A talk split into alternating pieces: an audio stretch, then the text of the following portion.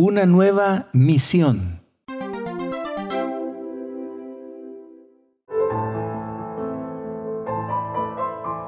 Evangelio según San Mateo, capítulo 4, versículo 19 y 20. En aquel tiempo les dijo, Venid en pos de mí os haré pescadores de hombres. Inmediatamente dejaron las redes y lo siguieron. Palabra del Señor. Gloria y honor a ti, Señor Jesús.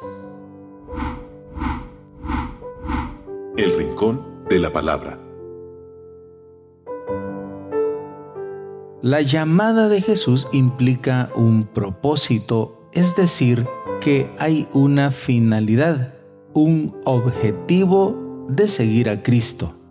Ese objetivo es convertirse en pescador de hombres. Tal objetivo que es trazado por Jesús es la realización de todo bautizado. Es la meta deseada por Dios. Aquí es donde debemos preguntarnos, ¿ya me convertí en pescador de hombres? Si todavía no eres pescador de hombres, déjame decirte que solo puede haber dos razones para eso.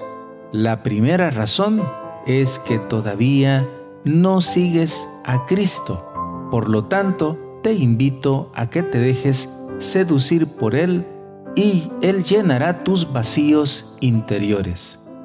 La segunda razón por la que todavía no eres pescador de hombres es porque ya lo sigues, pero a tu propia conveniencia.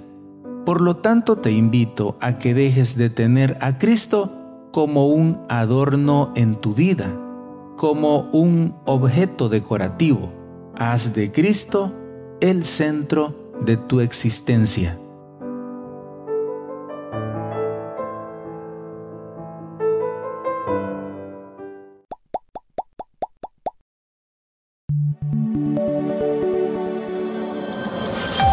Comunidad Católica Virtual.